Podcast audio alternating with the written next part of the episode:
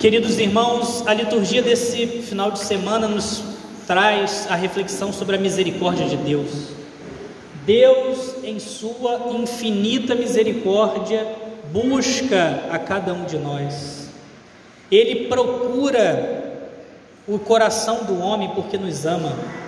No Evangelho, vemos a parábola das 99 ovelhas que estavam no lugar seguro e Jesus, ao falar com aqueles homens, dizem: Esse pastor de ovelhas colocou as 99 no lugar seguro e foi buscar aquela que estava perdida.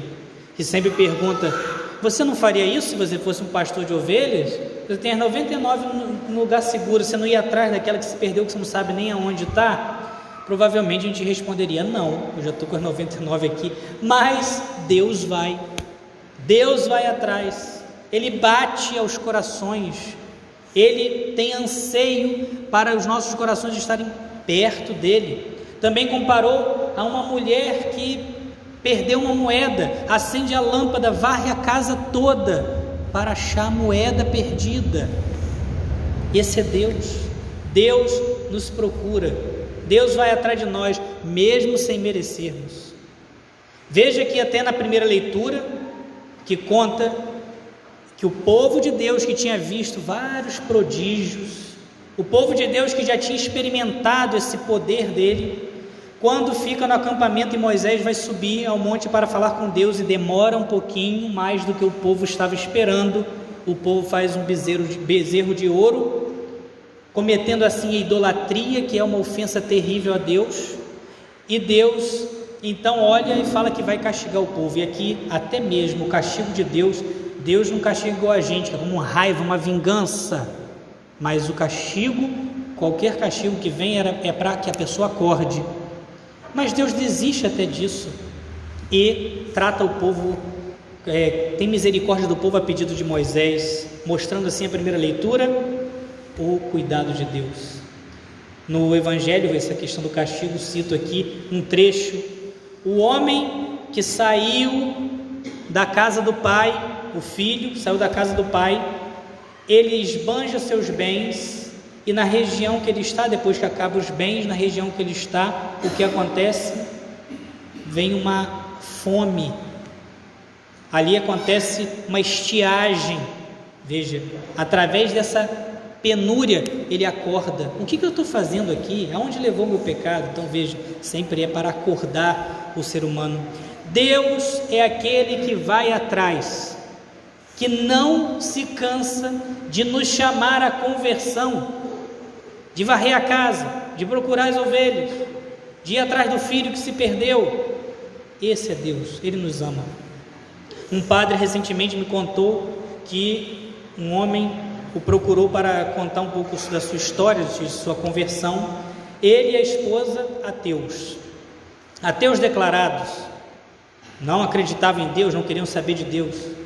Mas esse homem começou a sentir uma inquietação, começou a procurar sobre a fé. Olha, veja o homem sozinho, a ação do Espírito Santo, Deus batendo na porta dele e ele resolveu procurar, ir atrás desse chamado. E o homem começou a procurar e começou a ir à missa ao domingo, escondido da esposa dizendo: Não posso falar para ela porque nós temos convicções ateias tão fortes que não, ia, não vai dar certo isso aqui. E começou escondido a missa de domingo. E aquilo foi indo. Teve um dia que ele sentou na igreja, quando ele olhou para o lado, viu a mulher e os dois, um falou para o outro: O que você está fazendo aqui? Ela também estava acontecendo isso com ela. Aquela inquietação, Deus indo atrás. Deus vai atrás, bate sempre a porta. Precisamos escutar a sua voz. Sim, a liturgia de hoje fala sobre essa misericórdia de Deus, que nós não podemos desacreditar de seu amor misericordioso. Agora eu gostaria de chamar a atenção hoje nessa parábola do filho pródigo para um personagem que às vezes a gente não considera muito, que é o filho mais velho. Diz aqui o Evangelho que Jesus conta essa parábola para os fariseus. Quem são os fariseus? Os fariseus são aqueles que estão dentro do templo e acha que já estão salvos, que não precisam de conversão. Eles cumprem a, a regra do pai, da casa do pai, eles estão, não fazem nada publicamente errado, estão dentro do, do, que, do que está dizendo que é correto, mas eles, por isso, se acham melhor que os outros e acham, não preciso me converter. Esse, Jesus está contando a parábola e fala do filho mais velho, que é esse, o fariseu. O filho mais velho diz: Pai, mas eu sempre trabalhei para ti e você não matou nenhum novilho para mim? O coração do filho mais velho é, é o que Jesus está contando na parábola para que nós não nos deixemos levar por esse sentimento. O coração do filho mais velho é aquele que cumpre, quer cumprir algumas leis exteriores, mas não por amor, é por amor a si mesmo. Ele não precisa de conversão, assim eram os fariseus. Os fariseus achavam isso, não preciso de conversão. Tratavam os outros com desprezo, porque se achavam na lei de Deus. Que grande tentação é essa de achar que não precisamos de conversão. Já estou na casa do Pai, a princípio não faço nada exteriormente errado, e eu então estou bem assim, não preciso me converter. Essa, esse não é o caminho. Jesus então chama a atenção sobre isso. Como deveria ser o coração do, do filho mais velho ao olhar aquele mais jovem saindo? Deveria ser: meu Deus, meu irmão está iludido. Meu irmão está se perdendo, ele está iludido com as coisas passageiras. Ele vai sair da casa do pai, eu vou rezar por ele. Eu preciso me vigiar para eu poder não cair no mesmo caminho. Já contei para vocês que São Felipe Neri fazia isso. São Felipe Neri, um grande santo, rezava: Jesus, desconfia de Felipe, porque Felipe pode te trair a qualquer momento. Felipe pode te desanimar da fé a qualquer momento. Senhor, me ajuda, dizia Felipe Neri. Precisamos ter essa consciência de que somos pequenos, de que temos necessidade de Deus, de que precisamos dele, sem ele nós não conseguimos agir bem, não conseguimos estar em caminho de nossa salvação se não for a graça dele vindo sobre nossa pequenez. Recordo também algo que já falei a vocês de São João Maria Vianney, um grande santo, padroeiro dos sacerdotes que pediu a Jesus para ele se ver interiormente, como ele era interiormente. Jesus, me dê a graça de, de, me ver interiormente. Quando ele terminou de ver, ele falou: Jesus, me dê a graça de esquecer o que eu vi, de tão pequeno que era. Nós somos pequenos, necessitados de Deus. Essa visão que é a contrária do filho mais velho, nos leva a ter misericórdia com os outros a rezar pelos outros, a querer que os outros se aproximem da casa do Pai. Essa visão nos faz pensar também que nós precisamos estar sempre vigilantes, porque somos do mesmo barro. O filho mais velho é do mesmo barro do filho mais novo, é do mesmo barro. Precisamos de Deus, precisamos reconhecer nossa pequenez, sem Ele não conseguimos nada.